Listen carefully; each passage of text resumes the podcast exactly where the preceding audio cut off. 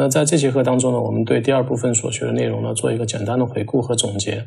那我们首先学习了 Elasticsearch 对结构化数据和非结构化数据的一个搜索。那当我们使用 term 查询的时候呢，无论这个被查询的字段是一个 text 还是一个 keyword 类型的文本，那 Elasticsearch 呢都不会对这个输入的这个字符串做一个分词的处理。但如果当你去使用 match query 的时候，被查询的字段是一个 text 类型的时候呢，呃，ES 是会对这个输入的字符串做一个分词的处理，然后再去做一个呃真正的查询。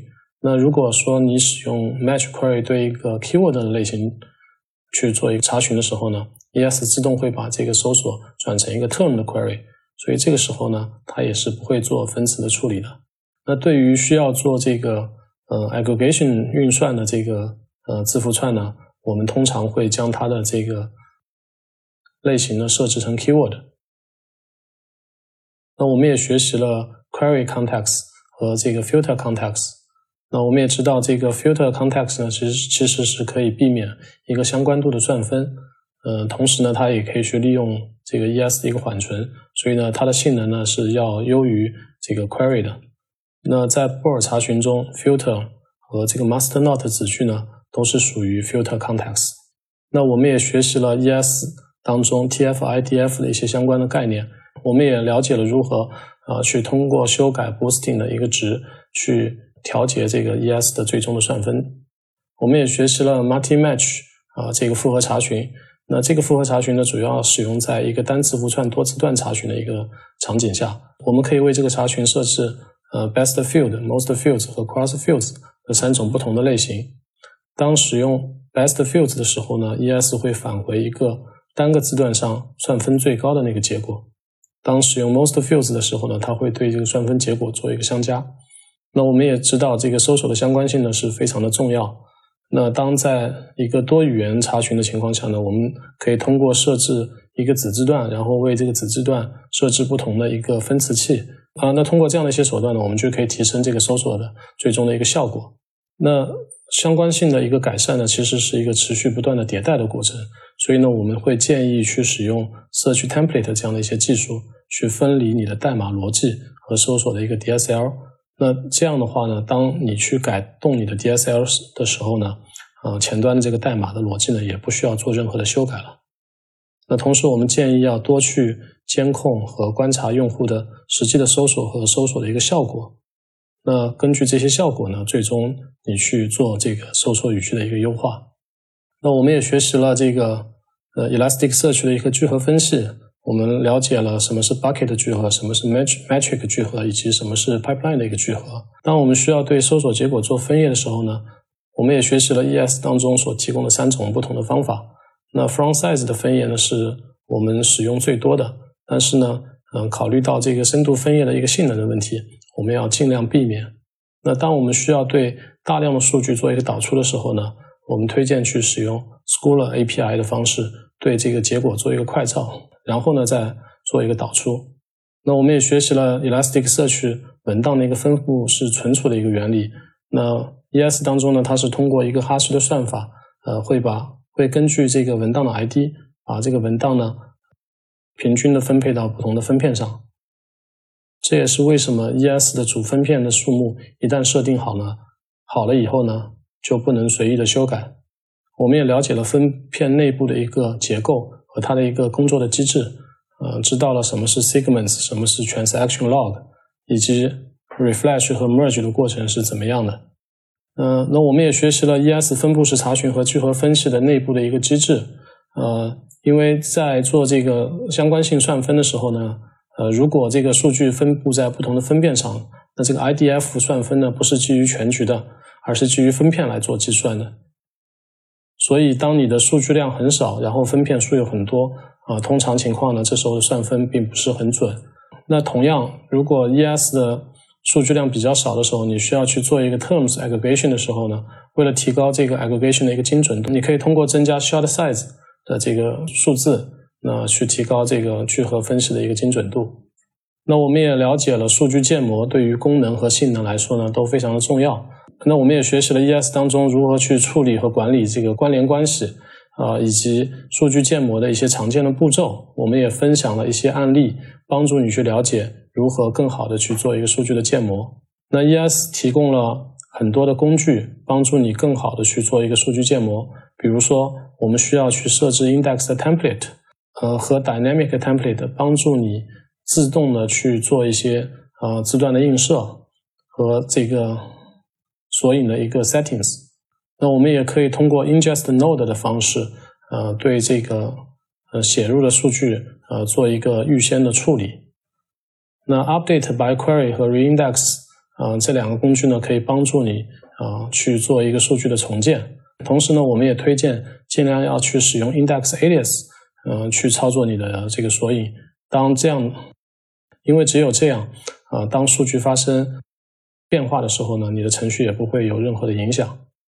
呃，那我们也建议要在这个单个索引当中避免过多的一个字段，同时呢，在做一个 term 查询的时候呢，我们要避免这个查询语句里面以星号开头去做一个通配的查询，这样的查询呢，对 ES 的性能损耗呢是非常的大的。那 ES 的官方呢，其实也提供了非常完善的一个文档的一个介绍，那我们也推荐同学们呢，要尽量多去阅读这个相关的一些 API 的文档。那在阅读 API 文档的时候呢，我们首先要选择一个正确的一个版本。那其实 ES 对这个这些知识点呢做了一些很好的分类。那比如说在社区 API 当中呢，我们就可以看到查到呃社区 template 相关的一些知识啊，如何去使用这个呃社区的一个 suggester。那我们在这个 query DSL 当中呢，就可以看到这个 full text query 以及这个 term level 的 query。包括我们所学的一些复合的查询，也都可以在这里查到。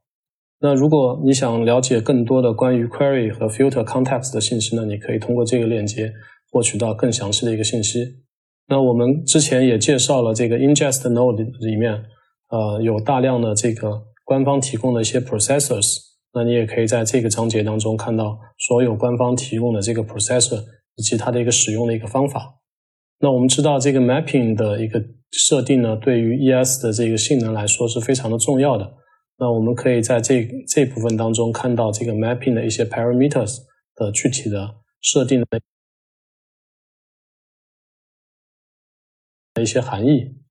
那在 aggregation 这个章节当中，我们其实可以看到 Elasticsearch 提供了非常丰富的一些 aggregation 的函数。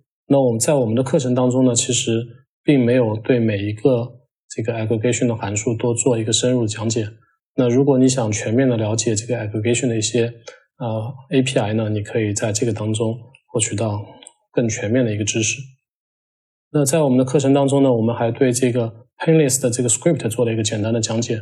如果你希望有一个更深入的了解呢，scripting 这个章节呢，可以帮助你获取更多的一个知识。那 Analysis 这个章节呢，其实包括了分词的一些相关的一些介绍。大家也可以选择性的进行一些阅读。那你可以通过使用一些呃 ES 提供的 Token Filter、Character Filters，呃，来构建自己的一个分词器。好，以上是对 API 的一个大致的一个介绍。那现在我们来看啊一一些简单的测试，看看你对这个之前的所学的知识是否有一个比较好的了解。那先看第一个测试。那假设我们在 ES 当中写入了一篇这样的文档，它的内容包含了 Hello World。那如果你尝试的对它去做一个 term 的 query，如果你的输入是 Hello World，呃，你搜索的这个字段是 context，那这个时候你能收到结果吗？那如果说你把这个 Hello World 从大写改成小写，那是使用一个 term query，那这个时候能不能搜索到结果？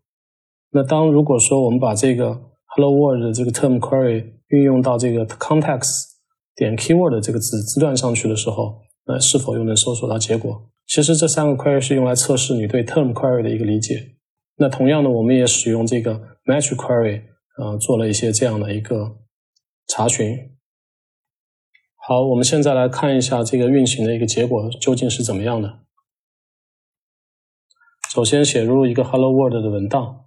好，我们首先去做一个。呃，match 的 query，同时呢，把这个 profiler 打开。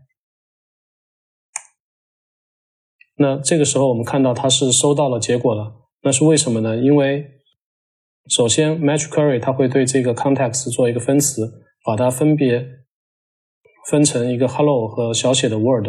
那 ES 当在做索引数据的时候呢，它其实也会自动的去使用这个 standard 的分词器，把这个内容分成这个小写的 hello 和小写的 word。那么，所以在这个情况下呢，我们就收到了这个结果。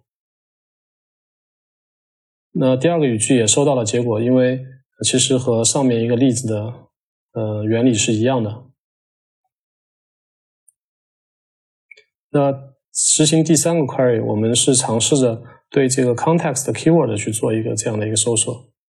我们看到这个时候其实也收到了一个结果，那是为什么呢？因为 ES 当你用这个 match query 去对一个 keyword 的字段做一个查询的时候呢，它其实是自动把它转成了一个 term query 的。那如果我们尝试着去搜搜索一个小写的 keyword，那这个时候当然是收不到任何的结果的，因为 keyword context keyword 当中，在数据索引的时候呢，并不会做分词处理，所以这时候，呃，小写的 hello world 是无法和这个大写的 hello world 做一个精确的匹配的。那下面我们来看一下这个 term query，term query 如果是对 context 进行查找。那大家可以看到，在这个搜索当中呢，我们没有返回任何的结果。那是因为做 term query 的时候呢，它并没有对这个内容做一个分词，但是这个数据在 context 上呢，其实是被分成了小写的 hello 和小写的 word。那这个 query 也是无法得到任何的结果的。那我们再来执行一下下面这个 query。呃，也一样，搜索不到任何的结果，因为 term query 它不会对这个 hello world 做一个分词，所以这也是为什么这个 query 是没有任何结果返回的。那再来看最后一个 query，这是一个 term query，这个是目标的搜索的字段呢是 context keyword。那显而易见，这个是搜索呢是返回结果了。那一般情况下，我们去做一个。呃，term query 的精确匹配呢，我们的 query 一般都会长成这个样子。那上面的一些 query 呢，其实是帮助大家去理解这个 term query 和 match query 的一个区别。那我们下面再来看几道小的嗯测试题。那第一道判断题，在生产环境当中，啊，对索引使用 index alias 是一个好的实践。这道题的答案是对的。那我们也一直在强调，在生产环境当中呢，要善用 index alias，因为当你使用了 index alias 的时候，一旦呃对数据做 reindex 的时候呢，也不会对这个生产环境产生有任何的影响。第二道题是在 term 的一个聚合分析当中，有哪些方法可以提高这个呃 term 查询的一个精准度？那其实有两种方法。第一种方法呢，是当你的数据量并不是特别大的时候。你只需要把这个主分片的数字设置成一，那这个时候呢就不会存在任何的聚合分析精准度的一个问题了。那当你数据量变大的时候，呃，不得不把这个数据分散在不同的分片上的时候，那你可以在做 term aggregation 的时候，通过设定这个 shard size 的这个参数，那来提高这个聚合分析的一个精准度。那第三道题是如何通过聚合分析知道每天你网站当中。的访客有多少个呃独立的 IP？这道题呢，我们可以通过使用呃 cardinality 的这个 aggregation 啊来算出这个每天这个网站访问的这个 log 当中有多少独立的 IP。那现在我们来看第四题，那请尝试的描述一下 Mighty Match 查询当中这个 best fields 的这个行为是怎么样的？那其实当你使用这种方式进行查询的时候呢，ES 是会返回你这个单字符串。在这个多个字段当中，算分最高的那个字段作为一个算分的结果返回。第五题，呃，如果你需要对这个搜索结果做分页，你应该采用哪两个参数？那这道题其实非常简单，你可以使用 from 和 size 啊来实现这个最简单的一个分页。那我们来看最后一个判断题，当你去使用 school API 导出数据的时候呢，即便中间有新的数据写入，这些新的数据呢也是同时能被导出的。那这道题呢是错的。那因为 SQL API 其实是对这个搜索结果呢做了一个快照。那一旦快照产生以后，你即便有新的数据写入呢，也不会影响到快照当中的一个数据。好，以上是我们对第二部分知识点的一个回顾和总结。不知道你掌握的情况究竟怎么样呢？